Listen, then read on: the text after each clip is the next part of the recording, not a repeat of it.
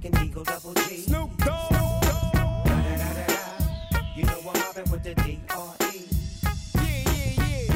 You know who's back up in this motherfucker. motherfucker.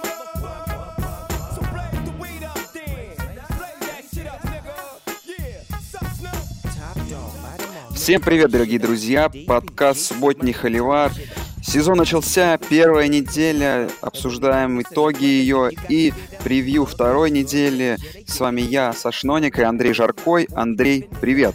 Привет, Саш, привет всем. Судя по твоей бо- бодрости в голосе, э, тебе неделя очень понравилась. Это я прав? Ну, а тебе, а тебе неделя не понравилась? Я считаю, что а, недель, неделя содержала в себе все, что нужно. Крутые камбэки, а, очень крутой upset э, и очень смешной, и очень-очень хорошие игры сильных команд. То есть, не знаю, в принципе, я все игры, от, от которых я чего-то ждал, я не разочаровался, а кроме этого я еще получил пару, пару камбэков и пару upset ов. По-моему, все прекрасно. Да, великолепная неделя, согласен. На самом деле, возможно, ну, пишут, что вот э, впервые с 89 года на первой неделе 24 команды из 25 сеянные выиграли.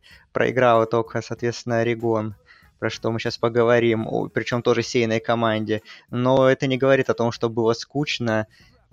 Все самое интересное было немножко не в топах, а немножко в, в глубинке студенческого футбола, как мы любим. Ну и, в принципе, на больших сценах тоже было очень много крутых игр, так что да, я очень доволен, очень много что см- смог посмотреть, и прям мыслей достаточно по многим играм.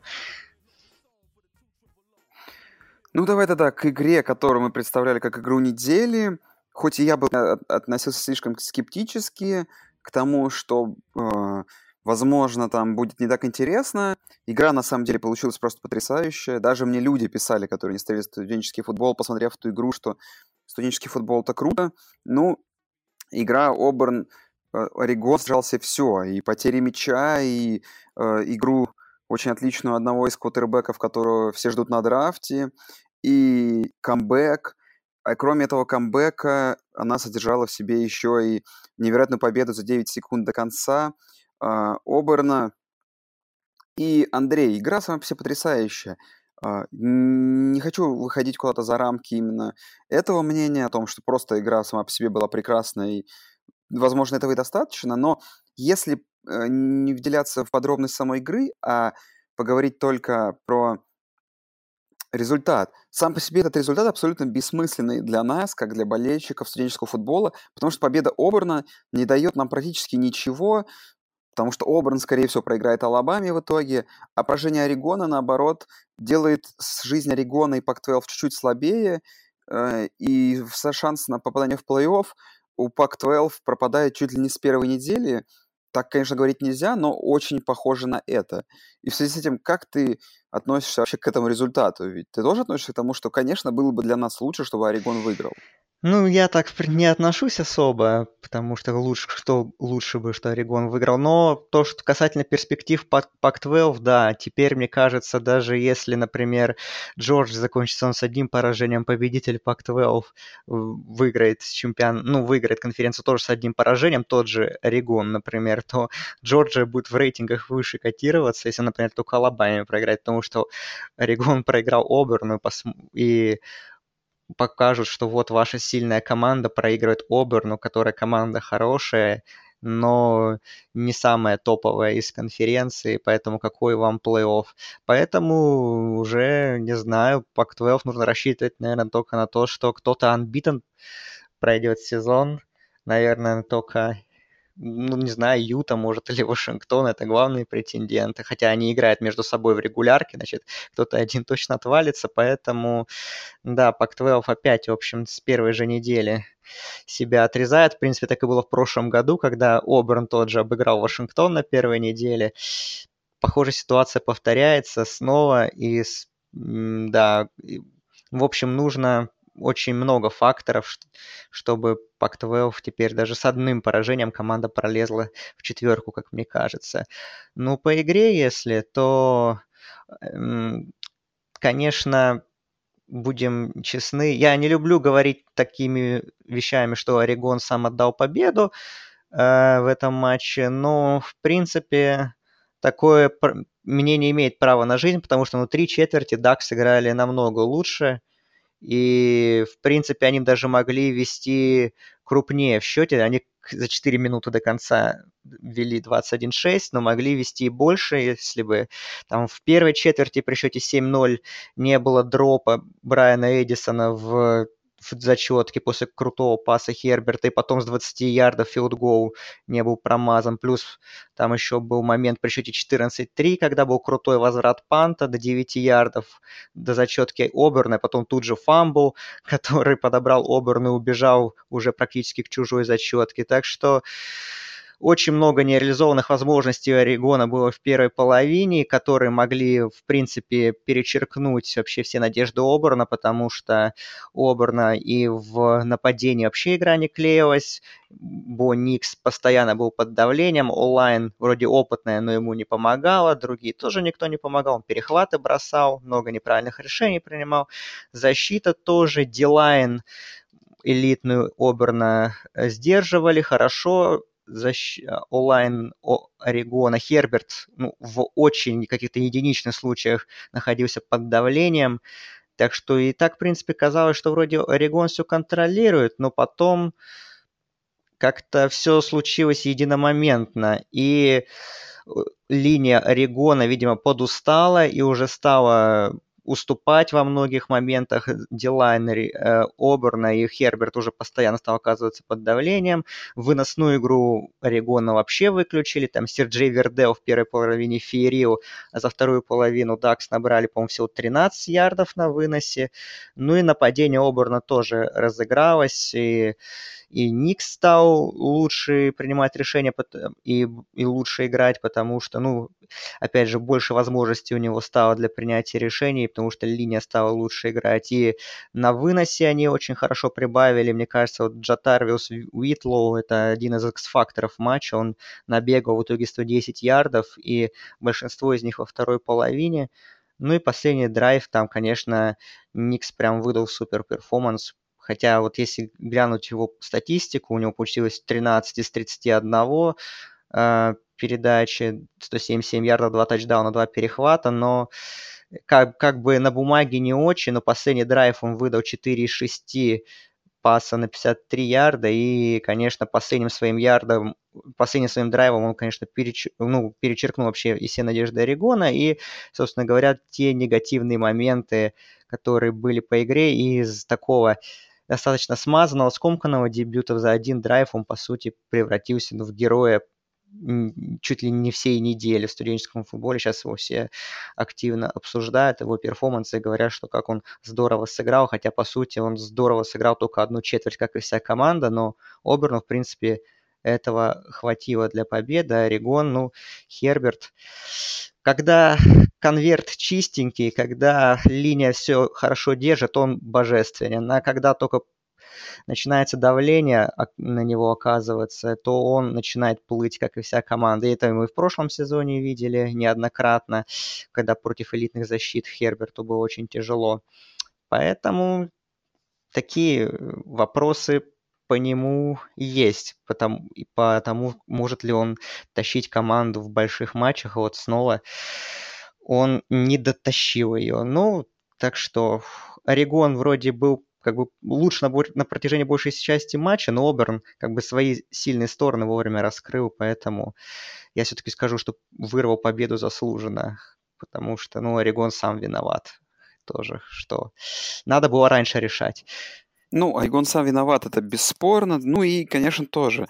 Все-таки за 16 секунд до конца, да, два паса точных отдать сначала на 13, потом на 26 ярдов. Это тоже какая-то степень везения. Но как это не проблема Оберна. В любом случае, теперь это проблема Орегон, который, да, как я, по-моему, прочитал на ESPN, за два паса проиграл шансы на попадание в плей-офф. Там вообще скептически, скептически относятся к этому. А, перейдем к игре. В принципе, когда ты вот говорил о том, что в один момент э, у, у Орегона все выключилось, а у другой команды все стало работать, очень сильно напоминает сюжет следующей игры, которую мы сейчас обсудим. Только там это все случилось где-то в середине игры. где Флорида Семинол сыграла с Бойзи Стейт. Э, я в этот момент э, смотрел другую игру, и время от времени обновляя скорборд э, игры, и мы еще помним, что с Андреем говорили, что вот, Бойзи фавориты, Бойзи всего лишь трехочковыми андердогами шли, и потом я обновляю, и счет, значит, 31-13 во второй четверти за 4 минуты до конца. Но я думаю, ну, понятно все, в общем, как бы э, можно выключать, как говорится, да, наша любимая фраза. И потом уже обновляя это в четвертой четверти результат этой игры, я смотрю, что Бойзи уже впереди 33-31, а в итоге и 36-31. А, после этого я скачал игру, смотрел вторую половину. Ну и что я могу сказать? Это, во-первых, респект кикеру Бойзи, который э, довольно хорошо и делал свою, свою работу. Там не супер сильные дальние удары были, но тем не менее делал это уверенно. И 12 очков его только с филд-голов – тут тоже, ой, даже не 12, 15 очков с филголов его тоже довольно повлияли на результат этой игры. И что касается самого Бойзи, то, в принципе, мне понравилась эта команда, особенно во второй половине, потому что в, когда в нападении начало получаться практически все, это, то есть и их квотербек Хан Бахмейгер, да, очень компетентный парень, и все корпус принимающие довольно глубокие, которые у него есть там, который состоит там из 5-6 человек. Ну и Роберт Махон тоже делал свою работу, два выносных тачдауна. А, в связи с этим, Андрей, честно говоря, у меня только один вопрос по Бойзе, и он напрямую вытекает и к Бойзе, и от Флориды Стейт. То есть, во-первых, что это было в первой половине э, в, в, в исполнении Бойзе, и, то есть это и сильно ли Флорида Стейт, чтобы мы сравнили то, то что камбэк Бойзи Стейт на контрасте с Флорида Стейт это что-то невероятное. Потому что, как по мне, Флорида, Семинола сейчас такая посредственная команда. тот факт, что Бойзи мучились с ним, это может быть и, и, конечно, и свидетельством того, что это начало сезона, но может быть и свидетельством того, что все-таки Бойзи не так хороши. Ой, ну тут сложно, это сезон покажет, кто плох, кто хорош, конечно, но по игре вообще поначалу казалось, что вообще Флорида... Ну, она не то, что казалось, это и на поле было видно, что Флорида Стейт просто доминирует, и в нападении все буквально получается, и Эйкерс великолепно бегает, и пасовая игра, там вообще все супер. У Блэкмана, по-моему, за первую половину всего три incomplete а, и там набросал он три тачдауна, и вообще выглядел замечательно. Ну, в общем, нападение Кендала Брайлса, новый offensive координатора Флорида Стейт работал прям как часы, защита еще играла очень энергично. Вот этот парень, новый квотербек Бойзи Стейт, True Freshman, он был очень растерян, и вообще ничего у него не получалось, и, и, терял, и теряли они мячи в глупых ситуациях, и когда в Red Zone проходили, там вообще ничего не получалось. В итоге приходилось довольствоваться филдголами, там у Бакмастера была статистика 0 из 8 в Red Zone, и еще там сек по ходу игры. И онлайн, которая у Бойзи была полностью состояла из игроков, кто играли в прошлом сезоне в старте. Казалось, что вот они должны помогать, они ничего не делали. И, в общем, Коттербэй был постоянно под давлением. Ну вот, не знаю, во второй половине, возможно, вот такая перемена связана с тем, что э, у Бойзи были намного длиннее драйвы по продолжительности, и там 40 с лишним минут Бойзи владел мячом, и, в общем, там какой-то колоссальный разрыв, и, по, соответственно, по количеству розыгрышей, и из-за того, что э, матч проходил... Изначально игра должна была проходить в Джексонвилле в прайм-тайм, но из-за урагана ее перенесли в Талахасе, она игралась в первой волне, была дичайшая жара, и, возможно, это как-то повлияло, там, и защита Флориды Стейт во второй половине просто выдохлась э, и на жаре, и на того, что ей приходилось так много играть, э, находиться на поле так, такое продолжительное время, и просто во второй половине она не вывезла. И уже стало меньше давления значительно оказывать, и Макмастер, он просто разыгрался, и у него очень крутая статистика, тут 30 из 51, 407 ярдов, тачдаун и перехват, это пасовая стати пасовая его статистика. То есть его дебют э, будучи true фрешманом, он, конечно, ну, во второй половине был замечательным. Он там всё, творил все, что хотел, разрывал и глубокими передачами, и, в общем, как будто уже парень играет не первый сезон, так очень спокойно играл, когда на него меньше стало оказываться давление. Вот. Ну и защиту Бойзика тоже, которая включилась, тоже нужно отмечать. Это просто, ну, 0 очков у Флориды стоит за вторую половину, это как бы говорит о всем. И раскусили они план нападения Семенолов и вообще ничего им не дали во второй половине. То есть в перерыве была проделана отличная работа тренерским штабом, я считаю. Ну и плюс вот я считаю, что фактор погодный, то, что Флорида Стейт защита играла очень долго и были очень длинные драйвы Бойзи, это, возможно, тоже повлияло, что более, свеж, более свежими игроки, более свежими на концовку оказались Бронкос, и они, собственно говоря, дожали соперника, но я, в принципе, как и ты думал поначалу, мы выбрали Бойзи в туалетный, э, в туалетный в новогодний боул, да, а, а потом думаешь, что с таки, такими темпами можно и в туалетный кубок попасть, вот, но такой камбэк классный организовали, и теперь у Бойзи, ну, если смотреть на их расписание, открыта дорога, мне кажется, к новогоднему боулу, потому что там остались таких сложных соперников, наверное, только BYU, возможно, в гостях, и Юта Стейт, ну, в регулярке, и то, в принципе, Бронкос, ну, и там, и там должен, должны забирать игру, так что очень важная победа для команды Зайдаха. Ну, а Флорида Стейт, ну, кошмары их продолжаются, вроде все так замечательно было, а в итоге как будто прошлый сезон вернулся по результату и по разочарованию болельщиков итоговому, которое сложилось. Хотя все равно, конечно, я думаю, что ну, по результатам у Семенула все-таки будет получше, чем в прошлом году. И как бы, ну, в свой бо- в bowl они точно вернутся. Ну, тогда можно сделать рубрику, назовем ее New Year Watch. Э, будем обсуждать шансы команд на новогодний bowl. Если обсуждать фолло... Бойзи, Бойзи, Бойзи Стейт, то уже официально вроде как, ну не официально, в смысле, по ESPN я увидел, что они уже автоматические фавориты во всех оставшихся играх, ну, букмекерские фавориты. Бригам Янг на выезде на этой неделе мы увидим, мы это еще обсудим, это не так страшно. И только Юта Стейт, наверное, на предпоследней неделе, 24 ноября, это очень важная игра, э, одна из самых важных игр. Вот. А по поводу других команд можно просто вкратце обсудить. А, я думаю, что эти игры мы обсудим подробнее, но все эти команды, которые мы ждали в новогодних болах, это Центральная Флорида, там разгромила Флориду АЭН 62-0, Вимбуш был хорош, Цинциннати обыграли Юклу, и э, Мемфис обыграл Miss, хотя не так уверенно, как хотелось бы. Э, и что, Андрей, пока все наши прогнозы живут, правильно? И непонятно ничего.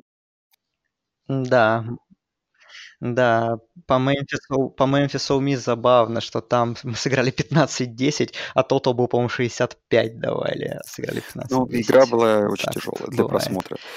Ну и последняя рубрика, которую мы обсудим, прежде чем перейдем к каким-то отдельным играм, это Андрей выделил для нас SEC East. И тут четыре, команд, четыре команды проиграли. Я постараюсь расставить поражения по их обид, э, обидности. Вандербилл дома проиграл Джорджи. В принципе, это было ожидаемо. А, так что это самое неплохое поражение. После этого, наверное, я ставлю Южную Каролину Gamecocks э, против Северной Каролины Гей э, Тархилс. Хоть и, конечно, от Северной Каролины мы ничего не ждали, и в этой игре мы не ждали победы Северной Каролины, она произошла. Но, опять же, Южная Каролина тут всю игру играла лучше, как мы, в принципе, уже несколько раз обсудили сегодня. Играла намного лучше, но в последней четверти выключилась абсолютно из игры.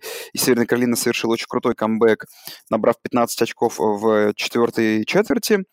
24-20 поражения. Gamecocks, тут что, Андрей, скажешь?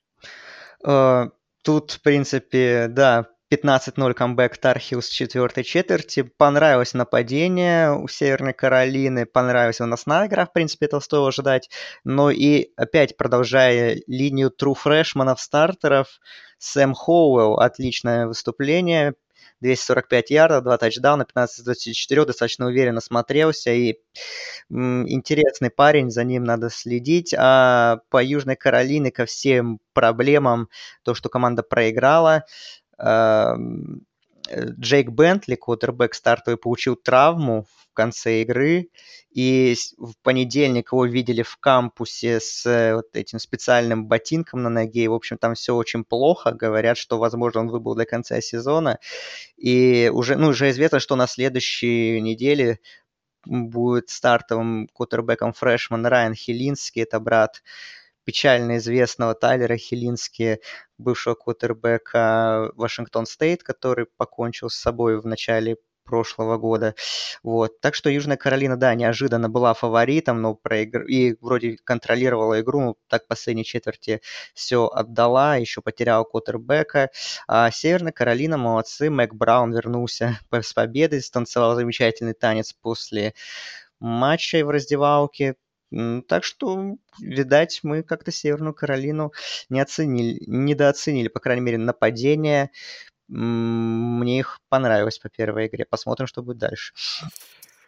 А, следующий команда, наверное, по, по, по, по ранжированию их поражения это э, Миссури, который в тот момент, когда повели со счетом 14-0 в конце первой четверти, их э, вин probability, то есть вероятность победы, составляла 95,9%. Очень все хорошо было у Келли Брайанта, Миссури вели 14-0, и казалось бы, ну, все, победа. Но потом они умудрились пропустить 27 очков в второй четверти. И, в принципе, уже после третьей четверти, где Вайоминг всегда вел в 2 плюс владения, шансов у Миссури отыграться-то больше и не было. А, там, конечно, каких-то себе ярдов набил Келли Брайант, э, тачдаунов там набрал, но в целом поражение Миссури от Вайоминга, который далеко сейчас не фаворит своей конференции, а, да, это очень-очень странно, и очень странно, конечно, защита, особенно во второй четверти, которая просто на каждом драйве пропустила очки, то есть три тачдауна и два филд-гола. Ну, наверное, это не то. Как бы мы не ждали от Миссури чего-то невероятного, но в целом мы выделяли, что это команда, которая может там побороться за что-то в этом дивизионе, но это плохо, выглядит очень плохо, такое поражение. Ну да, да, защита против выноса была просто ужаснейшая. 297 ярдов напропускала. И там просто их разорвали, конечно, особенно во второй четверти. Да, 3-27 они проиграли второй э, игровой отрезок. Ну и, конечно, с другой стороны, нападение тоже Келли Брайант показал хорошие цифры, но вот эти два фамбла идиотских просто. Один, который подобрал Вайоминг и вернул в тачдаун, это все во второй четверти было, а второй, когда на одном ярде до зачетки Вайоминга тоже фамбл потеряли, и да, то есть можно сказать, что тоже подарок, подарков надавали Миссури сами сопернику и, в общем, поплатились поражением сенсационным. Тренера Вайоминга Крейга Болла можно поздравить за победу над Миссури. Он получил 100 тысяч долларов бонусами как э, за победу над командой с Power 5 конференции. Так что Миссури, да, конечно, такой очень странный матч и неожиданное поражение. Ну и самое прекрасное, конечно, следующая игра, она, я не знаю, я сейчас боюсь забыть все, что я хотел сказать э, по этой игре. Теннесси дома чемпионы жизни проиграли команда Georgia State Panthers. Что нужно сказать обязательно?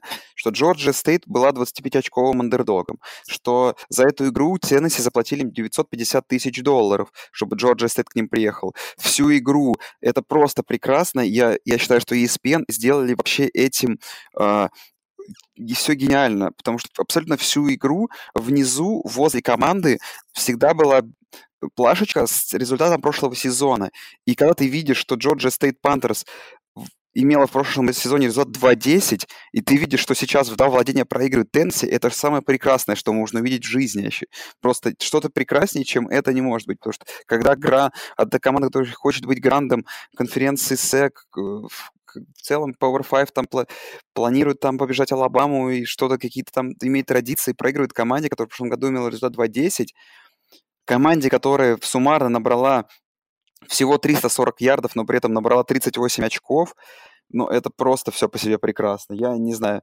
Я, можно сказать, что там у Теннесси защиты против выноса не было, еще что-то, но просто... с- А, и, и как, как вишенка на торте, это то, что тренера Джорджи Стейт на первой неделе облили Gatorade ом. На первой неделе. Это просто, я не знаю, это, это лучший, лучший матч первой недели за, не знаю, за, за последние 150 лет студенческого футбола, скорее всего. Что-то лучшее придумать, чем вот это, нельзя, наверное. Это даже Тарантино не способен на такой сюжет.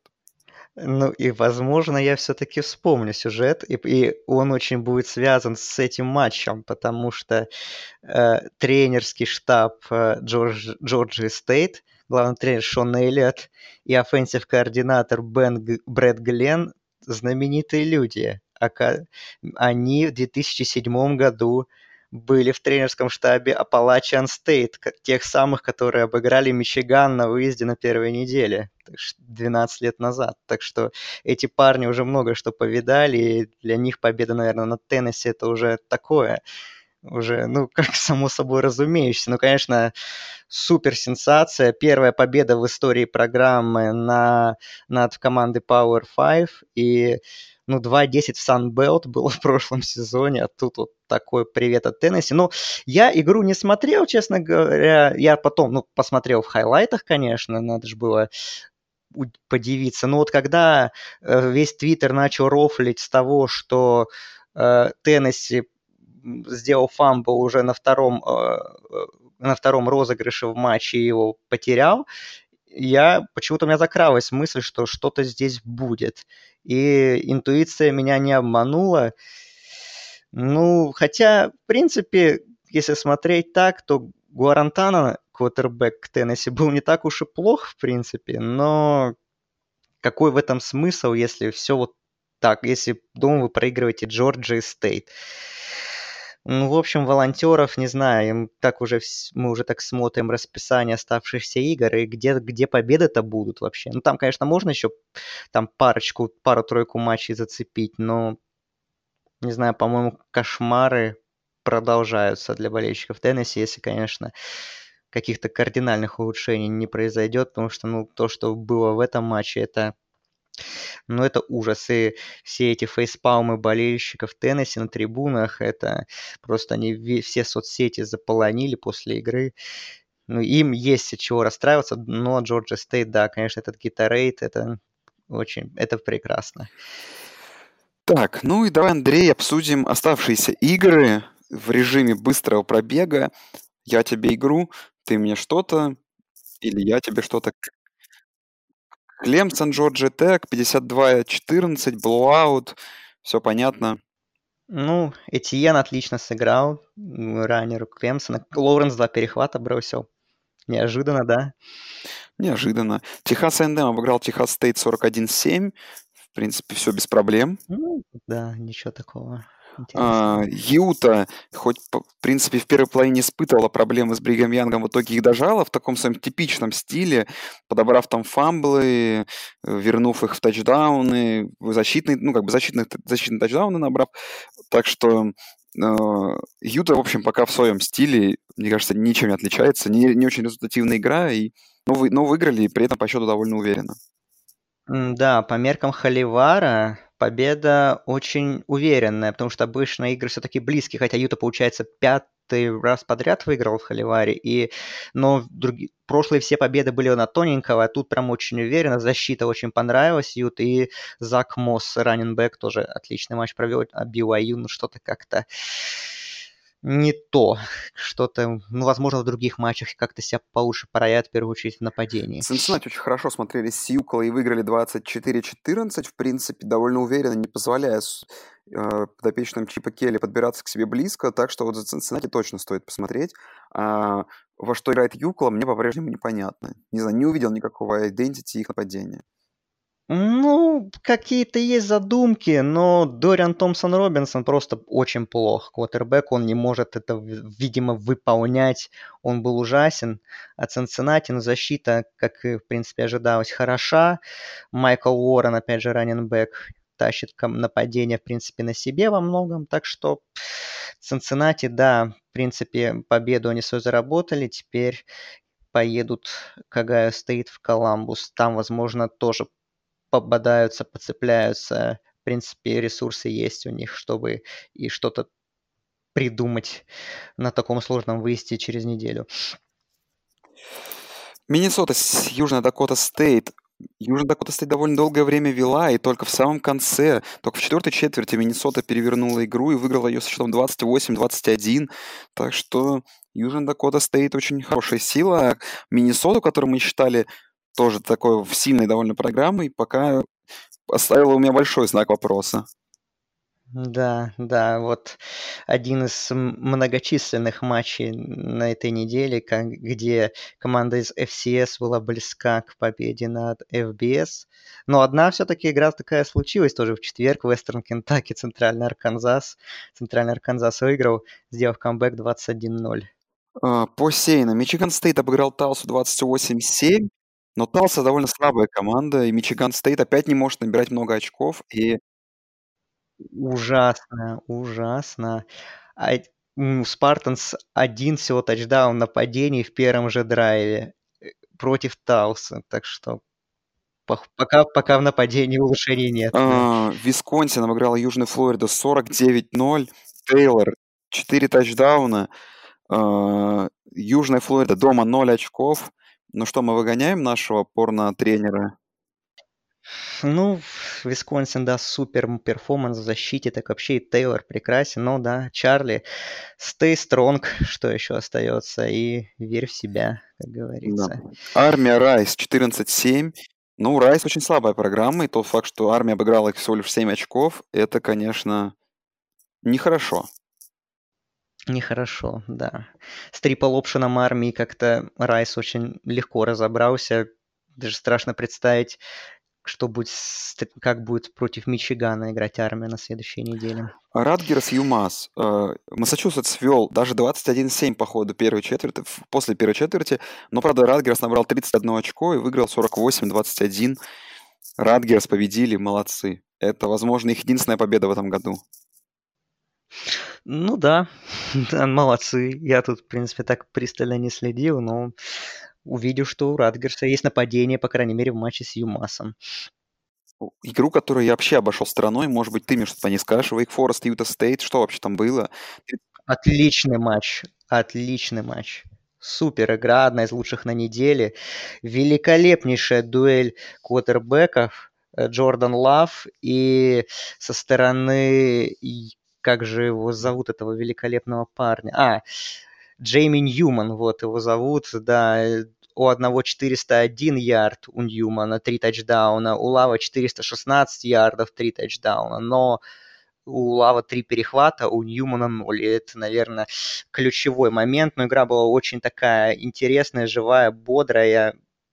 И укра- стала украшением, навер- стала бы украшением пятничного вечера, если бы не матч, который, я думаю, мы обсудим через несколько секунд, это Невада Пардию. Да, а, Пардию приехали фаворитами, вели в третьей четверти 31-14, казалось, что все, а, но не тут-то было. Сначала филдгольчик, потом тачдаун за 7 минут до конца, потом за 52 секунды до конца сравняла Невада, и казалось бы, что матч идет в овертайм, но Парди умудрились бросить на первом же розыгрыше перехват, и прошли до, там, около 30 ярдов э, Вульфпэк, который из Невады, и их кикер Брэндон Телтон, человек, который не имел стипендии на тот момент в своей в статической программе команде, ударил field goal с 56 ярдов и попал его э, с, с нулем на табло, такая walk-off победа, и это, конечно, невероятный upset. Именно с учетом того, что Пардью всю игру очень хорошо играли и вели, и все разбазарили за последние 7 минут, так еще им не повезло настолько, что против них человек без стипендии попадает 56-ярдовый филгол с истечением времени. Но игра, игра тоже прекрасная, возможно, это даже лучшая игра недели. Ну, история вот эта замечательная, да, конечно, с Брэндоном Телтоном, что парень, который узнал, ну, что будет именно стартовым кикером утром в день матча. И вот так вот с 56 ярдов, будучи фрешманом, зарешал. И после матча в раздевалке тренер ему объявил, что ты получаешь стипендию. Потому что он как бы приходил в программу и был волконом.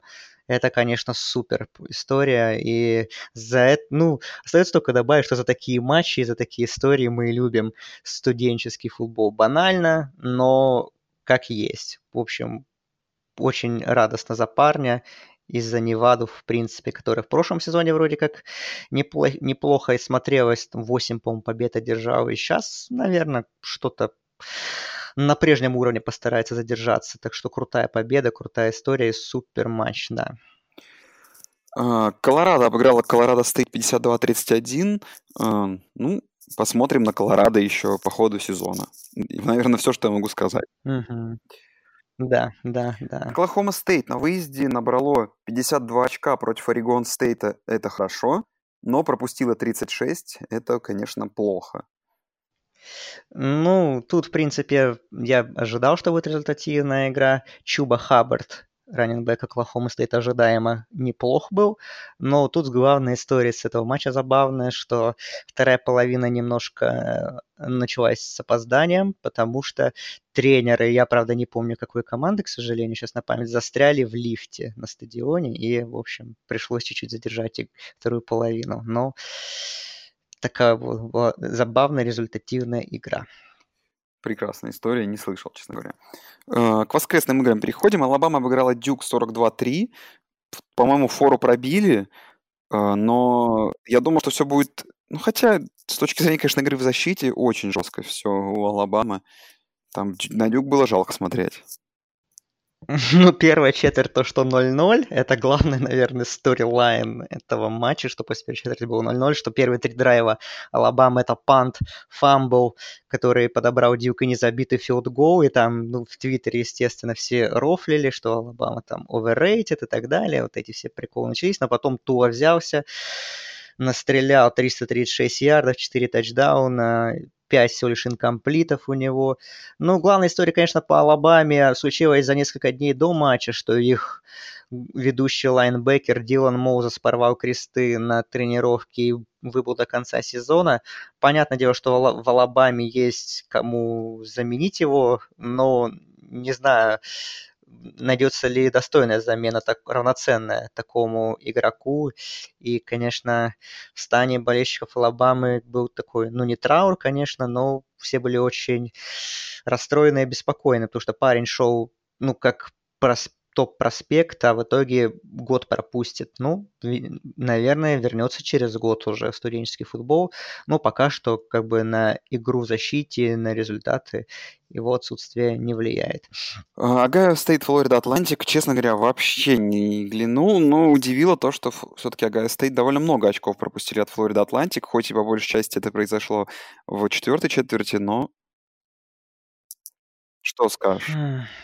Ну, тут как бы не всем я оказался доволен из увиденного. Как бы первая четверть все супер, как бы защита доминировала, э, нападение Филдс просто рвал своими глубокими передачами, Добинс на выносе просто от захватов, просто от людей уходил, как от стоячих, и продавливал их.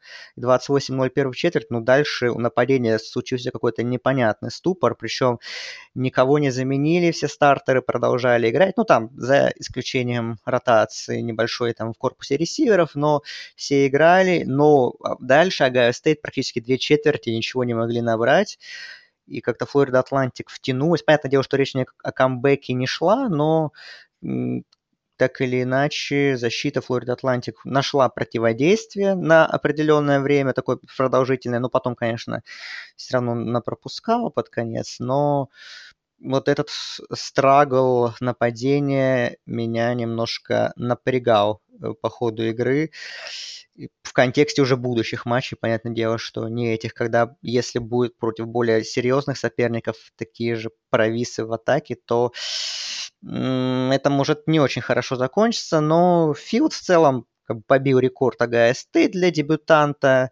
Э, 5 тачдаунов, 4 пасовых, 1 выносной. И так-то в целом вроде все неплохо, но вот этот провальчик, он немножко подпортил общее впечатление от игры. Вашингтон обыграл э, Восточный Вашингтон 47-14. Там все, в принципе, статистику игроки набивали все Вашингтона по традиции. Ну, неинтересно, как бы, втор... при всем уважении к Восточному Вашингтону, это FCS, ну, уже дальше будем смотреть. Ну, Исана вроде все хвалили, но, опять же, это на фоне Восточного Вашингтона, поэтому надо ждать более серьезных соперников. А, Penn State – одна из двух команд, которая набрала 79 очков и обыграла Айдаха 79-7 довольно жестко. Наверное, вот так вот нужно показывать такие игры против слабых команд, чтобы тебе все поверили, что ты сильная команда. Вот именно, да. Очень круто. А не как Iowa State, которая играет с Северной Айовой командой второго дивизиона, сыграла регулярку. Ну, там как бы кикер косячил, конечно, у Iowa State, но тем не менее счет 13-13 по итогам основного времени, при том, что пришлось отыгрываться еще Айови Стейт. А это та команда, которая, как вы помните, мы говорили, будет навязывать борьбу Оклахому и Техасу в конференции Big 12. И после этого все переводить в овертайм, где в овертайме все отдавать, в том числе на откуп удачи и победа в третьем овертайме, это, конечно, не то, чего мы ждем от Iowa State, но будем надеяться, что это просто как бы проблема первой недели. Да, там, конечно, игра была ужасная, особенно первая половина закончится, по-моему, счетом 3-0. Ну, там, да, от Iowa State, конечно, большего ждали, особенно в нападении, как мне кажется. Хотя вроде сказать, что Брок Парди был плох, но, опять же, с кучей каких-то ошибок нелепых, даже в овертаймах всякие фамблы, там еще что-то. Короче, игра такая была. Ну, овертаймы были веселые, но основное время нет, было очень-очень-очень ugly game была. Поэтому, да, Iowa State разочаровала, но посмотрим, да, возможно, улучшения будут впереди. Остается только надеяться на это. 24-я сейная Небраска с Южной Алабамой тоже не очень уверенно сыграла, 35-21, но по ходу и матча и ничья была в этом поединке, а Южная Алабама довольно слабая команда, поэтому те люди, которые голосовали за Небраску, возможно, немного встали на другую сторону. Чем-то похоже на Мичиган Стейт Талса в том плане, что нападение не, вообще не впечатлило Небраски. Два тачдауна всего лишь сделала. А, оба причем выносных, а Эдриан Мартинес, расхайпленный sleeper на Хайсмана, ни одного тачдауна и один перехват против Южной Алабамы. Ну, Южная Алабама там сама натеряла мячей огромное количество раз. Так что Небраска выиграла уверенно, но вот нападение против таких соперников должно выглядеть более уверенно, чем то, что мы увидели на поле. Так, ну мы так долго будем двигаться. Иллинойс, Акрон 42-3, Иллинойс, наверное. Ну, это не надо, это не надо. Иллинойс молодцы. Индиан там еле обыграла Болл Стейт, проигрывая по ходу игры. Это тоже ничего хорошего. NC State, East Carolina 34-6. Канзас в дебюте Леса Майлза еле-еле обыграл Индиану 23-17. Наша, точнее, твоя ставка, то, что Толида там фору домашнюю, гостевую не пробьет, не сыграла, но Кентаки только в конце оторвались от Толида 38-24. Кентаки выиграли, хотя могли бы тоже проиграть, и Сак Ист выглядел бы еще прекраснее. А, Миссисипи Стейт да, были, были близки. Миссисипи Стейт получали от Луизианы 30, ой, от Луизианы 28 очков, но набрали 38, 38, 28. Мэриленд обыграл Ховард 79-0. Жестко. Западная Вирджиния, Джеймс Мэдисон, 20-13. Отдельно отсмотрел эту игру. Западной Вирджинии только в конце смогла ее выиграть.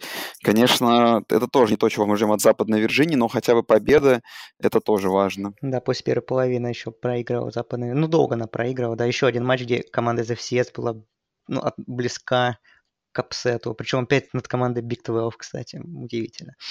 Так давай это посильная команда Марканза. Относительно Арканзас обыграл Портленд Стейт 20-13. Тем самым, понятно, Арканзас Стейт фаворит на туалетный кубок. Техас так обыграл Монтану Стейт 45-10. Э, вот интересный результат. Бостон Колледж обыграл Вирджинию так 35-28, и это выглядело очень по игре. И Бостон Колледж раз очень круто и в нападении, и в защите, но особенно в нападении. И в том ключе, что мы обсуждали, что Вирджиния Тек и Вирджиния, да, это команды, которые одни из фаворитов на победу в дивизионе. Победа над Бостон Колледжа сразу же над Вирджинией так на первой неделе, это тоже интересный такой, создает такую интересную картину в этом дивизионе. Да, мне очень понравился Бостон Колледж. Я практически полностью смотрел эту игру, потому что матч, который я собирался смотреть изначально, Стэнфорд Северо-Западный, это матч, который было смотреть невозможно, про него еще поговорим. Я переключился и не пожалел на Бостон колледж, и Энтони Браун очень понравился, квотербек Бостона хорошо сыграл, и Джей Дилан побегал, как всегда, неплохо, и защита, защита тоже очень много потерь провоцировала, и то есть очень хороший перформанс, то есть итоговая разница в счете, она, скажем так, не говорит о разнице команд на поле. Бостон колледж был намного лучше, и в принципе, должен был, наверное, по счету должен был выигрывать крупнее. Ну, под конец уже там пропустил тачдаун, немножко расслабились. Но Вирджиния так э, очень сильно разочаровала качеством игры, честно говоря, поэтому как-то грустно. С, опять с дивизионом Костел, но Бостон колледж в порядке, молодцы. Ну, что Стэнфорд, что... Да, Костелло получил травму, не играл пол игры, э, по ходу поединка. Но в целом, даже когда он был на поле, Стэнфорд не стал какой-то невероятной разницы в счете, чтобы говорить о том, что он настолько уж хорош, но выглядел неплохо, и процент комплитов хороший, тачдаун свой бросил. Тут нужно следить, и нужно следить за его здоровьем. Но защита, конечно, Стэнфорда в этой игре просто... Это кайф, и, наверное, не знаю, это лучший защитный такой перформанс недели, потому что там так удерживать северо-западный это, нет, это очень хорошо вообще. То есть тут за защиту можно порадоваться, а смотреть дальше уже будем. Ну, защита Стэнфорда может быть и кайф, да, но нападение северо-западное это отстой, прямо скажем, потому что ну, у них тоже матч, где сломались оба квотербека. Костелло, да, получил сотрясение. Его заменил Дэвис Милс, был, сыграл плохо, ну, свой отрезок. У северо-западного, что Ти Джей Грин сыграл плохо, который начинал матч и там бросал мимо открытых ресиверов, вообще непонятно, что делал. Э, и получил травму, выбыл до конца сезона, как говорят. Вышел Хантер Джонсон, тот самый пятизвездочный рекрут из Клемсона, выглядел еще хуже. И честно, ну, с таким нападением, я не знаю, на что северо-западный может рассчитывать. Уж точно не на повторение выхода в финал конференции. Э, но, как мы знаем, северо-западный тяжело всегда входит в сезон в последние годы, так что Пэт Фиджеральд улучшит, я думаю, на дистанции игру команды в нападении. Но защита, защита есть, защита неплохая, в принципе, свой уровень показала. Но нападение, конечно, Хантер Джонсон, будем смотреть, следить пока что он не выглядит как пятизвездочный э, школьник, которого Клемсон в свое время брал к себе, а вы, на, не знаю, как какой-то случайный человек, который его с трибуны взяли, болельщика северо-западного, что нам, у нас квотербек сломался, поиграешь, поиграю, и в итоге там у него 6 из 17, что-то такое. Ну, в общем, это от, отвратительно было. И матч сам, конечно, был ну вот главное разочарование. Если смотреть по ожидание реальность, то для меня вот этот матч главное разочарование недели по качеству. Я говорю, что я обычно любую игру могу досмотреть до конца, пересиливаю даже себя порой, но здесь, здесь я не смог, к сожалению. Ну и уже по играм, которые были ночью. Джорджия для меня очень неожиданно, уверенно обыграла Вандербилт 30-6. Мы уже этот счет озвучивали, но по игре это очень уверенно. И Джорджия меня тут порадовала. Единственное, что и Kirby Smart, э, мы, в принципе, тут по, по каждому контендеру что-то находим, какие-то негативные моменты, что Лоуренс два перехвата бросил, что у Алабамы была 0-0 первая четверть, а тут можно придраться к тому, что и Кирби Смарт об этом говорил, что 115 ярдов на нарушениях набрали, и Джорджи, это единственный такой негативный момент, так все неплохо, да, Фром хорош был, Свифт тоже прекрасен, так что, да, очень уверенно очень хор- хорошее впечатление от Джорджии. ЛСЮ обыграл Джорджию Саузерн 55-3, очень уверенно. Борроу 5 тачдаунов. Ну, в общем, понятно. Да, да, супер. Вот, кстати, э, по этому, по этому матчу ну, опять же, по тем отрывкам, потому что полностью, понятное дело, не видел, но и по отзывам нападение LSU чуть-чуть стилистически поменялось в сторону более паса. У них там 14 ресиверов было задействовано, и статистика Барроу прекрасная. Интересно будет посмотреть, это смену стиля, как она будет работать на других командах. Вот, например, в следующем матче, который мы чуть позже обсудим для LSU. Мидл Теннесси, который в последнее время становится грозой команд Power 5, в, этом, в этот раз показали себя тоже с хорошей стороны. 21-40 проиграли Мичигану. Мичиган был хорош, э, уверенно обыграл довольно такую сильную программу сейчас по меркам группы 5. И, ну, я не знаю, к Мичигану можно придраться, но, тем не менее, Мидл Теннесси это сейчас такая реальная сила в конференции USA, и то есть даже такая уверенная победа, за нее можно как бы быть, быть радостными. Ну, Мичиган тоже у них э, все отмечают, и, в принципе, об этом многие говорили еще в пресс-сезоне, что у них новый координатор нападения Джош Геттис, и нападение тоже станет более вариативным и интересным, и этот матч, в принципе, показал, что у них больше пасовой игры, больше таких интересных разнообразных розыгрышей стало, и Ше Паттерсон себя хорошо показал в этой новой модели игры, так что да, тут тоже нападение такое выглядит преобразившимся, как у LSU, и болельщики Мичигана могут с оптимизмом смотреть э, в ближайшее будущее. Интересно, что там новое будет строить нападение у них. Тех, Техас, Луизиана Тек 45-14, но там очень неплохой перформанс от квотербека Луизианы Тек. По статистически 34 из 51 и 330 ярдов и 2 тачдауна. Правда, оба в четвертой четверти при уже разгромном счете, но тем не менее неплохо. Мусорное время против резервистов, да. Ну, Сэм Эллингер тоже был неплох. Пожалуй. Пожалуй, все. Айва обыграла Майами Агаю с 38-14. В принципе, тут все понятно. Сиракьюз обыграл Либерти 24-0 на выезде. Это глав... это матч принципиа... э, не принципиальный, а очень интересная история там была. Э, понятно, что не по счету, но по игре и по ситуации, вернее. Э, главный тренер Ливерти Хью Фрис, небезызвестный нашим слушателям со стажем, который в свое время тренировал All Miss Rebels и был уволен за то, что с рабочего телефона для игроков вызывал проституток. Он, значит, возглавил Либерти и не смог руководить командой на, на месте, э, на тренерской бровке, потому что у него проблемы со спиной, но Либерти вышли из положения, и он руководил командой, находясь на, в больничной койке, прям вот в прямом смысле этого слова. И, и есть видео из раздевалки, где на большом экране Хью Фрис лежит на кровати и дает указания игрокам. Так что вот, инно, вот такие инновационные э, методы коучинга в университете Либерти, ну, на поле они, конечно, не помогли, но Сиракьюз защита сыграла хорошо.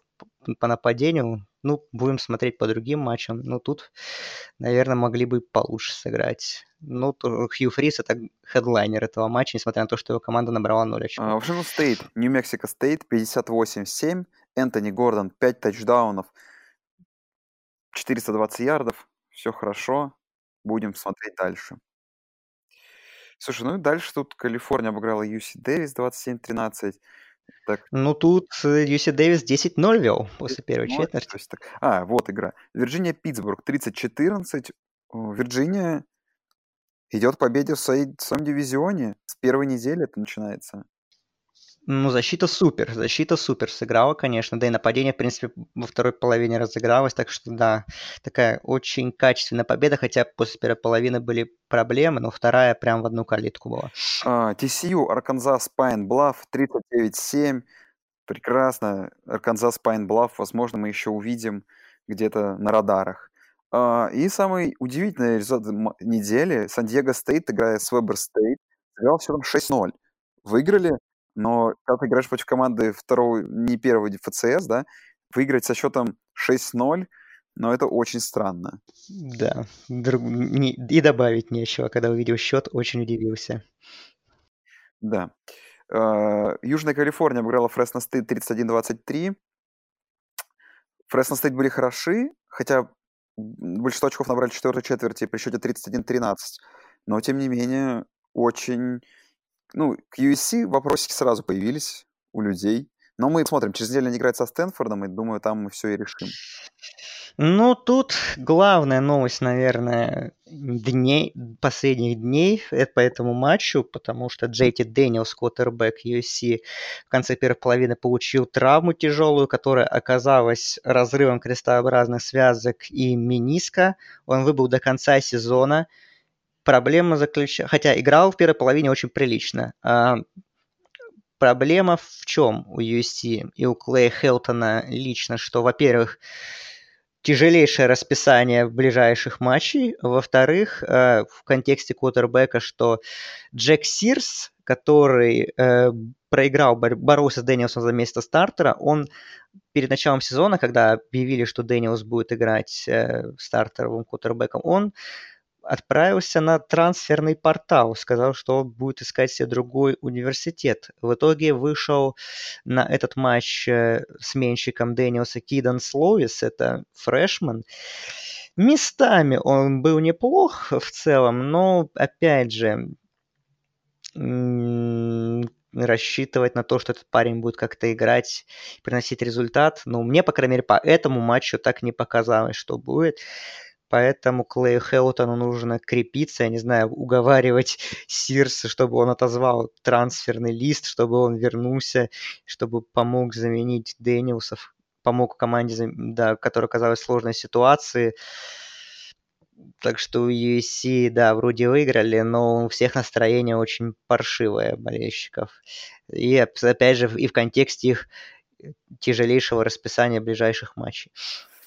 Ну и два ночных футбола Sunday и Monday Night. Я ждал, что они будут скучными, неинтересными и вообще не яркими, а в итоге получились оба прекрасными, как минимум по исполнителям, ну и по сюжетам некоторые. Оклахома Хьюстон э, в воскресенье вечером играли. Оклахома выиграл 49-31. Джален Хёртс просто по нему пошел невероятный хай после этой игры, потому что это у парня три пасовых тачдауна, три выносных тачдауна, всего три инкомплита в том числе. Нападение Оклахомы выглядело невероятно.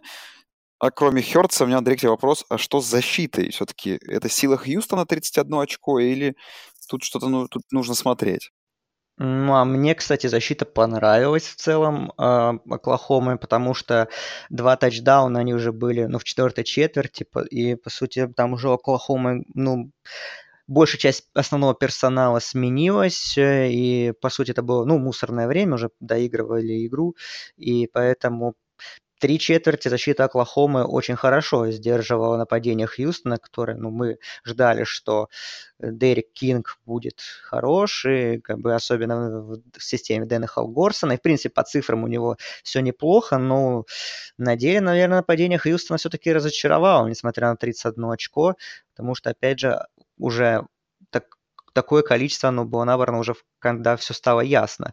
А ну, за защитой Оклахомы не следить интересно, то, что туда ушел Алекс Гринч, бывший координатор Огайо Стейт, один из координаторов защиты Огайо Стейт, теперь он в Оклахоме. И, ну, честно говоря, мне по первому матчу в целом понравилось. Посмотрим, конечно, дальше, но я скорее бы в плюс защите Оклахомы этот матч занес. Но Хёртс, понятно, выдал такую статистику, которая последний раз в студенческом футболе выдавал Джонни Манзель. И там у Хёрца 176 ярдов на выносе, это его личный рекорд. Так что нападение Линкольна Райли, как всегда, великолепно. И будет ждать и разрывать, видимо, следующих соперников. Ну а Хёртс... Хёртсона, Хайсмана уже все номинируют опять очередной кутербэк Оклахомы. Очень удобно играть в Оклахоме, конечно, в такой системе. Статистика у тебя будет великолепна, и и Хайсманы, наверное, тоже, возможно, будут опять. Так что, наверное, если бы мы были бы квотербеками Оклахомы, мы бы тоже были неплохие, думаю. Возможно. Ну и в понедельник ночью а, Луивиль играл с Нотр-Дамом, и ну, Нотр-Дам выиграл, но по ходу игры счет был ничейный, и Луивиль на первых двух владениях занес тачдауны и смотрелся хотя бы в первой четверти или в первой половине в целом очень неплохо, да и в защите смотрелся. Ну, Луивиль будет лучше, чем то, что я о нем представлял, это определенно по этой игре. А Нотр-Дам, ну, молодцы Нотр-Дам. Не просто было в самом начале, выиграли, и сейчас им эта победа, наверное, нужна. Эм, я полностью посмотрел этот матч. Э, и, в принципе, по Нотр-Даму что сказать могу? Мне не понравилась защита против выноса, особенно, конечно, в первой половине и в первой четверти, где, ну, там обе защиты против выноса играли безобразно, потому что что у Луивилля, что у Нотр-Дама было в среднем за попытку больше 10 ярдов там, после первой четверти. Потом обе защиты приноровились и выключили вообще весь вынос. Но защита против выноса в контексте матча против Джорджии скорого э, Нотр-Дам это такой неприятный момент. И по нападению, на самом деле, Нотр-Дама Ян Бук, ну, честно, он играть начал нормально, только уже где-то под конец третьей четверти и четвертую, когда как-то он и под давлением начал что-то показывать, и неплохие броски, нашел себе стабильную цель в лице Чейза Клейпула, и их связка очень много ярдов набрала на пасе. Э, но вот первые где-то две с половиной четверти Бук был очень плох принимал кучу каких-то неверных, э, ужасных решений, и поэтому Нотр-Дам так вот очень сбился на вынос очень сильно. Во многом из-за того, что Бук вообще, помимо нескольких хороших забегов, но на пасе он был очень неубедителен. У него там в середине третьей четверти было 60 3 ярда, по-моему, на пасе, и столько же было у кутербека Луивиля. Вот. И как кто-то правильно заметил в Твиттере, и я с этой репликой согласен, что Бук играл так, будто э, перед ним до сих пор маячат защитники Клемсона из полуфинала, и он не забыл тот матч, и как будто до сих пор от него не отошел, хотя, казалось бы, прошло уже восемь с половиной месяцев, а, как, а Бук выглядел таким потерянным, будто он только вчера с Клемсоном сыграл и с его защитой. Вот. Но под конец разыгрался, нужно отдать ему должное. И, в принципе, Нотр-Дам выиграл по счету уверенно, хотя фору не пробили, фора была чуть больше, 18,5, по-моему, сыграли 18, вот, э, но точно не пробили фору. А Луивиль, в принципе, мне понравилась их защита, играл так очень энергично, особенно в первой половине, ну, под конец чуть устали, а нападение, ну, первые два драйва были хороши, конечно, но потом конечно, Bow Security у них ужасно было. 5 фамблов, 3 из них они потеряли. И тот самый э, замечательный момент матча в конце первой половины, когда три розыгрыша подряд, три фамбла было. Сначала Луивиль, потом Нотр-Дам, потом опять Луивиль. Такой вот обмен был любезностями забавный в стиле студенческого футбола. Вот. Но в целом, э, по Луивилю, наверное, все-таки больше позитива у меня осталось от первой игры Скотта Саттерфилда на посту главного тренера, так что я, в принципе, да, согласен с тобой, что впечатление такое, что Луивиль должен быть лучше. Возможно, в Боул он, конечно, и не выйдет, но по игре будет не все так ужасно, как э, было в прошлом году, и как бы есть э, есть на что смотреть и есть какой-то повод для оптимизма у болельщиков, я думаю, так. Ну и пошли ко второй неделе. Перейдем с тобой мы. Давай быстренько по волнам. С пятницы. Тут игр... довольно много игр. И одна довольно важная. Вирджиния, Миль, Вильям, Мэри, все понятно. Райс, Вейк Форест, в принципе, тоже все понятно. Э, тут Вейк Форест и Вирджиния должны забирать свои игры. Но вот в 4 часа ночи Бойзи Стейт Маршалл, Бойзи 11 очков фавориты. Маршалл на прошлой неделе разгромил своего соперника, выглядел неплохо а, по меркам игр э, с Virginia Military, но тем, тем не менее для Бойзи на своем синеньком поле, наверное, не должны отпускать соперника. Ну да, если Бойзи, опять же, хочет на новогодний бол претендовать, то Маршал должен обыграть команда качественная, Маршал, но Бойзи и дома, и, конечно, явный фаворит, поэтому, я думаю, спокойно должны эту игру забирать Бронкс. Ну, если будете смотреть эту игру, вам будет не хотеться спать, сможете смотреть концовку игры Arizona State, Sacramento State, э, ну, вряд ли это будет интересно. А вот уже в субботу с 6 часов вечера по Москве одна ранняя игра, вынесена на час раньше, чем все. Питтсбург играет дома с Агаю. Э, не знаю, сможет ли заманить вас такая вывеска 6 часов начать смотреть американский футбол студенческий, но она есть. И дальше Андрей. Агаю против Цинциннати. Цинциннати, которые обыграли Юку, одну команду Power 5, наши претенденты на новогодний боул. Теперь победа над командой э, пятой сеяной, думаю, точно им откроет шанс на новогодний bowl. Как ты считаешь? Да, безусловно, откроет.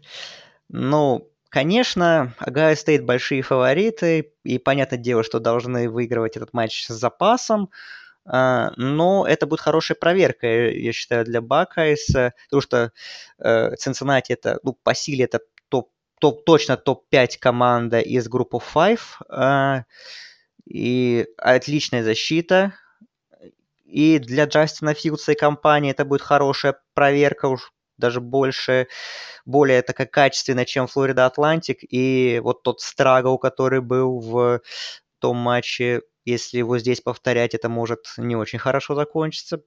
Ну и для защиты Огайо Стейт, в принципе, тоже против Майкла Уоррена поиграть, неплохого running back а, против неплохой линии нападения так, Цинциннати. Так что тут такой матч не безинтересный, скажем так. Понятное дело, что здесь очевидный фаворит есть, но, скажем так, у Цинциннати есть предпосылки, чтобы хотя бы э, на определенных отрезках выдать такую равную борьбу и оказать проблемы Buckeyes.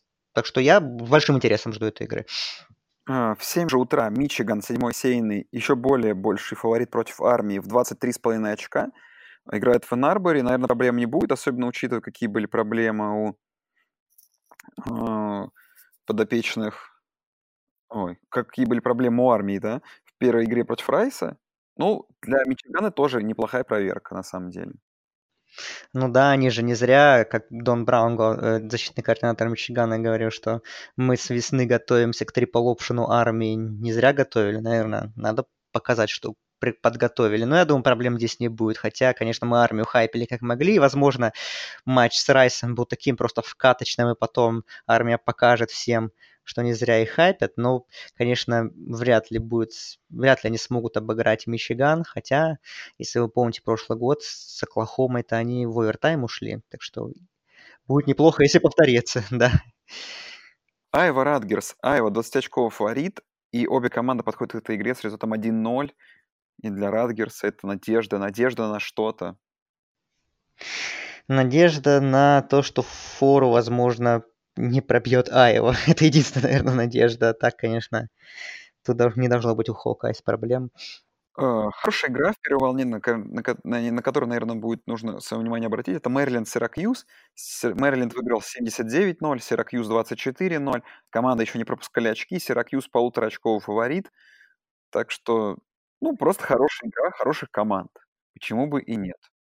Да, крепкая игра, такая интересная. Апсет возможен вполне, и даже букмекеры не видят таким большим фаворитом сейную команду. Интересно будет и на нападение Мэриленда посмотреть с, с Джошем Джексоном против не Ховарда, а против сеяной команды с, с неплохой защитой. Ну и нападение Сиракьюза, тоже Томми Девита.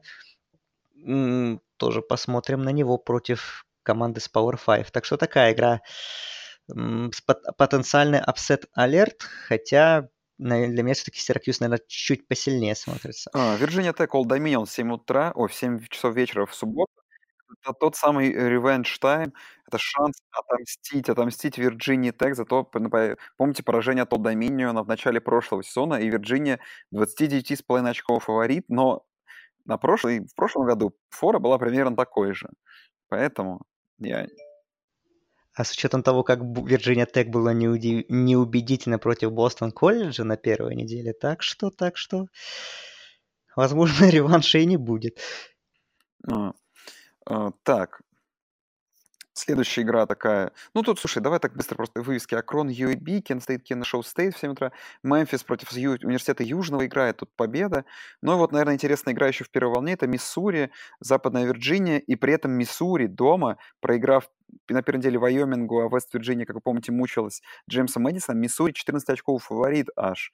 И для меня это такой upset alert, то есть того, что я сейчас вижу.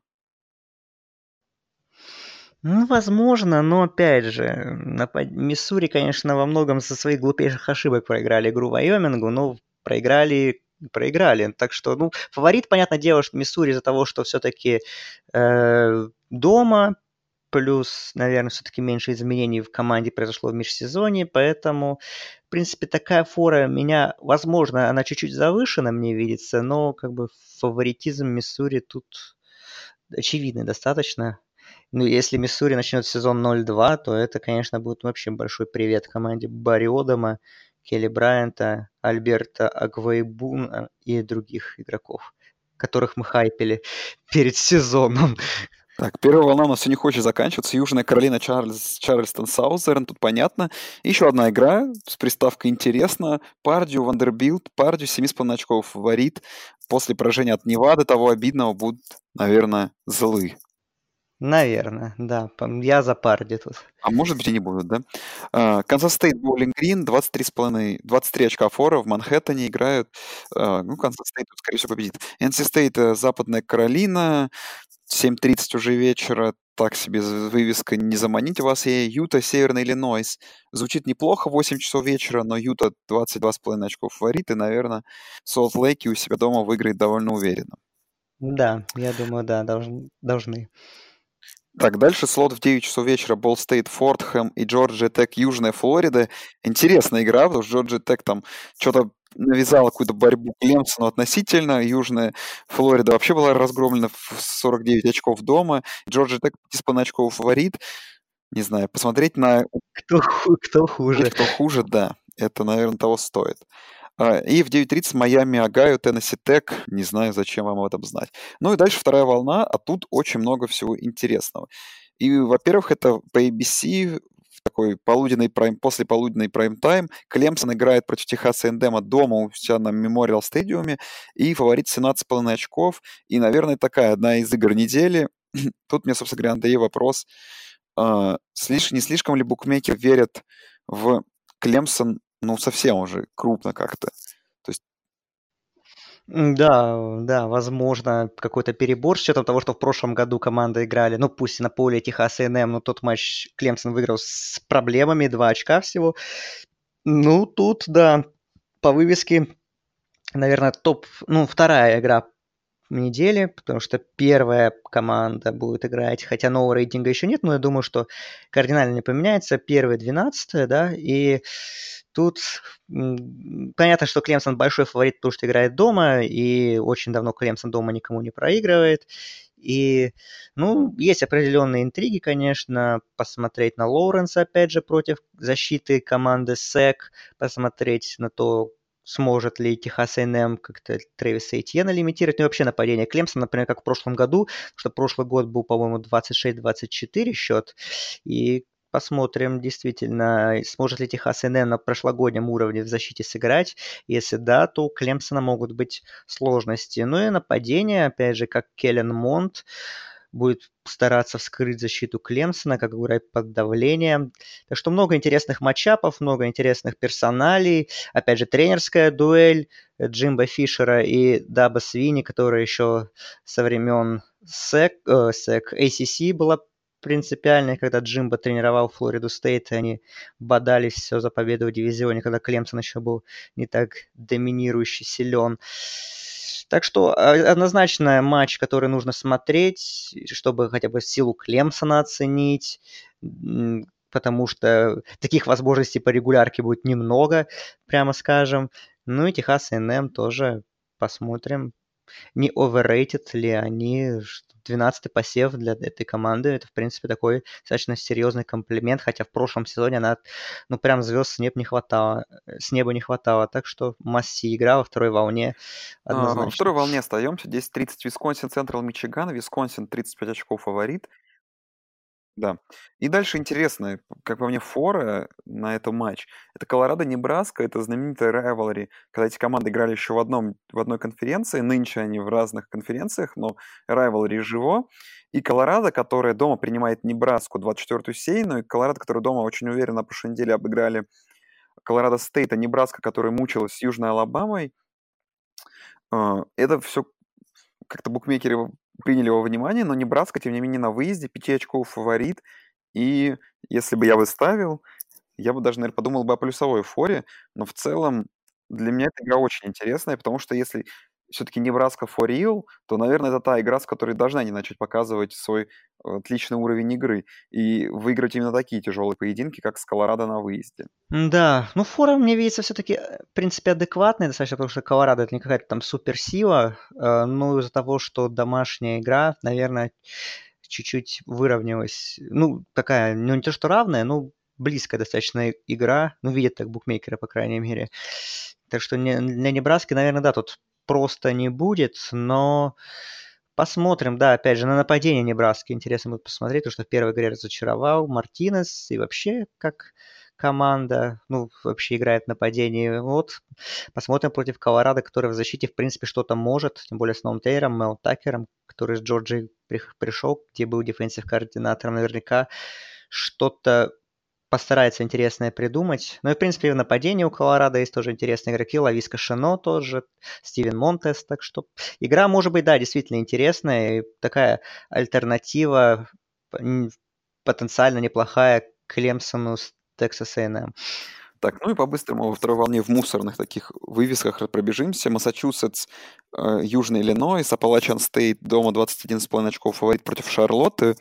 Луизиана Тек против Грэмблинга, Бостон колледж против Ричмонда, Юкон против Иллинойса и Иллинойс 20 очков фаворит на выезде, и Индиана Истерн Иллинойс, Миссисипи Стейт дома 17 очков фаворит против Южного Миссисипи. В общем, это все не особо интересно. Ну и в 11 часов вечера по SEC Network Алабама фаворит против Нью-Мексико Стейт в 54 очка, Андрей. 54 очка. да, да, я видел эту фору замечательную. Да пробьют, я думаю, что. Почему, почему так, нет? Ну, по-прежнему во временном слоте в 11 часов. Тут Джорджия против Мюррей Стейт. Фора нет, но я думаю, она примерно схожа с той. Э, в 11 часов, да. И в 11 часов еще Бейлор против Техас Сан-Антонио. Дома 27,5 очков фаворит. Бейлор. Ну, в общем, это такие игры, которые вряд ли интересно будет смотреть. Еще в 11 часов Колорадо стоит против Вестерн Иллинойса. И в 11.15, чуть попозже, Юкла против Сан-Диего Стейт. И Юкла дома 7 очков фаворит против команды, которая выиграла 6-0 на первой неделе. Об этом будем смотреть. Да, или не будем. Ну, если будет интересная, если будет интересная концовочка напряженная, можно будет включить как раз играть чуть позже, чем Клемсон, так что вдруг что интересно будет. Потому что, да, во, во временном слоте в 12 тут Флорида Стейт и Луизиана Монро. Э, ну, Флорида Стейт победит, наверное, наверное. Надо побеждать, да. Дюк против э, Северной Каролины A&T. Э, это уже в час ночи. И в 12 часов ночи еще Вашингтон Стейт, Северная Колорадо. Колорадо, я забыл игру. По часу ночи по слоту Ист Каролайна, Гарнер Веб, Джорджия Саузерн Майн. Скорее бы эти игры уже закончились. В 2 часа ночи Оклахома против Южной Дакоты. После Хьюстона у них наконец-то разминка. Э, Джален Хёртс, наверное, еще где-то тачдаунов 7 накидает, прежде чем его поменяют. В 2 часа ночи 17-й сеяный Центральная Флорида против Флорида Атлантика играет на выезде. Флорида Атлантик неплохо смотрелись против как говорил Андрей, против Огайо Стейт временами. Ну, временами, да, отрезками. А UCF 10 очков фавориты. Просто интересно. Пробьют, пробьют, пробьют, я думаю. Джорджия Стейт, Фурман, Южная Алабама, Джексон Стейт, Техас Стейт, Вайоминг, Флорида Интернешнл, Западный Кентаки, Мидл Теннесси, Теннесси Стейт, Южный Методист, Северный Техас, Луивиль, Восточный Кентаки, о, вот это интересная игра, вот это интересная игра будет. Да, Южный Методист, Северный Техас. Южный Методист, Южный Методист, Северный Техас. Южный Методист, кстати, выиграл у Арканзас Стейт. Да, я говорю, это игры в 2 часа ночи. 37-30. Я следил за этой игрой. Я следил за этой игрой. Так, да. 2 часа ночи еще да. Луивиль, Истерн Кентаки, и, конечно же, игра Теннесси Бригам Янг по ESPN в 2 часа ночи. Теннесси 3,5 очков фаворит. Ух, нужно им делать баунсбэк. Супер важно. Сложно, сложно. Сложно, конечно, сложно. Ну, BYU против BYU против Юты тоже так паршивенько выглядели, так что, наверное, Теннесси Теннесси фавориты, ну, посмотрим. Канзас 2 часа ночи играет против Коастал Каролайна и может начать сезон 2-0. Так же, как и Оклахома Стейт, который точно играет с Макнис, начнет сезон 2-0. Ну а дальше временной слот в 2.30 ночи. Тут игры куда интереснее. Тут первая игра, конечно, must see, это Техас против ЛСЮ. LSU, который на прошлой неделе, как ты говорил, там новое нападение предоставили, Борроу был хорош, а, пяти с очков фаворит э, на Royal Memorial Stadium, и это очень интересно, потому что для меня тут фаворит абсолютно не очевиден, и тут может случиться абсолютно все, но, наверное, предпочтение я пока что отдам в руки Сэма Эллинджера и Техаса, потому что они дома, но фора очень интересная. Я удивился, когда это увидел. Ну, потому что СЭК потому что все-таки больше к ним каким-то доверия по сравнению с другими командами, сильными из других конференций. Ну да, но новое нападение, обновленное стилистически будет посмотреть интересно против Техаса, как оно будет работать, как будет играть Борроу. И так что да. И, ну а главный матчап для меня это, наверное, все-таки пасовое нападение Техаса где Сэм Эллингер, Колин Джонсон, понятное дело, и другие ресиверы против секондари LSU элитного во главе с Грантом Делпитом. Это, наверное, ключевой матчап, если вот эти элитные ребята в защите LSU сделают, ну, сделают так, что Эллингер будет очень тяжело продвигать мяч, то, в принципе, игра может скатиться такую низовую, и LSU это, мне кажется, больше на руку все-таки у них такое больше нападение, не такое заводное, но, опять же, оно меняется, интересно будет последить. Ну, у Техаса вот проблемы с выносом намечаются, потому что у них раненбэк еще один вылетел, у них там вообще тотальная катастрофа. Джордан Уитингем еще вылетел на 6 недель. У них, по сути, выносные опции только остались Кивонта Инграм и, собственно, Сэм Эллингер. И как это все будет работать, потому что, опять же, во фронте у LSU тоже талантливые парни. В общем, наверное, по суммарному таланту LSU все-таки получше выглядит. Э, но, опять же, игра в Техасе. И тут, конечно, огромнейшие ставки. Ну, по сути, эта игра за плей-офф, можно сказать, за шанс на плей-офф, потому что поражение для любой команды это означает, что нужно, чтобы рассчитывать на попадание в топ-4, э, все оставшиеся игры выигрывать. И сделать это будет, особенно, конечно, с расписанием LSU – это будет сделать очень тяжело. Вот, с Техас все-таки полегче. Хотя там тоже Оклахому нужно будет обыгрывать, что тоже непросто. Поэтому э, с огромным интересом ждем топ-10 команды, две матч недели. Смотрите обязательно и в, прям, в прямом эфире. Если не в прямом эфире, то повторе точно скачайте, потому что, ну, по этой игре мы многое поймем о силе и слабости этих команд. Так что супер матч. Прям я с огромным терпением жду уже, не могу дождаться. Ну и если по плей-офф каким-то раскладам быстро, то для Техаса это важная игра, потому что поражение в этой игре ставит их в ту позицию, что им придется дважды по ходу сезона обыгрывать Оклахому, скорее всего, первый раз в регулярке и второй раз в финале конференции, чтобы не получить два поражения, да? Это для них важно. А для LSU, ну, а вдруг они выиграют Техас, а дальше останется обыграть всего лишь только Алабаму и Оберн. Ну, еще Техас НМ, и еще там. И еще кого-то. И, возможно, у них тоже путь в плей-офф открыт. Но да, да, да. посмотрим, посмотрим. Так, еще во время статьи в 2.30 ночи играет куча сейных команд. Флорида с Юти Мартином играет. Орегон играет дома с Невадой. О, о, да, Невада. После такой игры 22 очков андердог, правда, на выезде в Юджине. Penn State дома с Баффало 30 очков фаворит, но Penn State там, как вы помните, 79 очков накидали. Так что тут все может быть опасно. Оберн против Тулейна 18,5 очков фаворит. Видимо, такой респект Тулейну, что они не такие уж андердоги. Защ... Защита у них неплохая, говорят, так что посмотрим. Мичиган стоит западный Мичиган. Мичиган стоит 16 очков фаворит, но против западного Мичигана не могут 16 очков набрать. Не набрать. Тут э, нужно тоже быть аккуратным. Кентаки Истерн Мичиган. В общем, такая, такая себе вывеска Ole Miss Арканзас. Uh, Ole Miss фаворит после... Ну, Ole Miss хорошо с Мемфисом смотрелись, просто проиграли довольно сильной программе. Арканзас непонятно кого обыграл. В общем... Еле-еле. Портленд Стейт, по-моему. Юта Стейт, Стони Брук, Луизиана Либерти. В 3 часа ночи слоты уже Хьюстон Прейри Вью. И Северная Каролина против Майами. Майами прошлую неделю пропускали, потому что играли на первой неделе. Для Майами это как бы путь к Нам нужно побежать игры, чтобы попадать в финал конференции, в финал и выиграть все дивизионы. Наверное, эта дорога начинается именно здесь. Да, после того, как Северная Каролина обыграла Южную Каролину на, этой, на, прош... на прошедшей неделе, эта игра выглядит уже интереснее, чем, наверное, изначально. Опять же, как я говорил уже, что мне понравилось, в принципе, нападение Северной Каролины. Теперь посмотрим на него против хорошей защиты Майами, как это будет все работать. Ну, конечно, Майами фаворит, понятное дело, даже несмотря на то, что игра гостевая. Ну, а что, а вдруг, как говорится, вдруг опять какая-то магия Мэка Брауна и Северной Каролины что-нибудь еще отчебучит и вообще 2-0 пойдет. Ну, я не верю, конечно, в это, но почему бы и нет. Да. Техас Стека, как старый добрый вина с Клиффом Кингсбери, дома с Ютепом, 34,5 очков фаворит. В общем... Ну, Боуман накидает, Да, я Боуман. думаю, полную авоську. Да, накидал уже в первой игре 400 с лишним ярдов. Повторит тут, наверное, свой успех.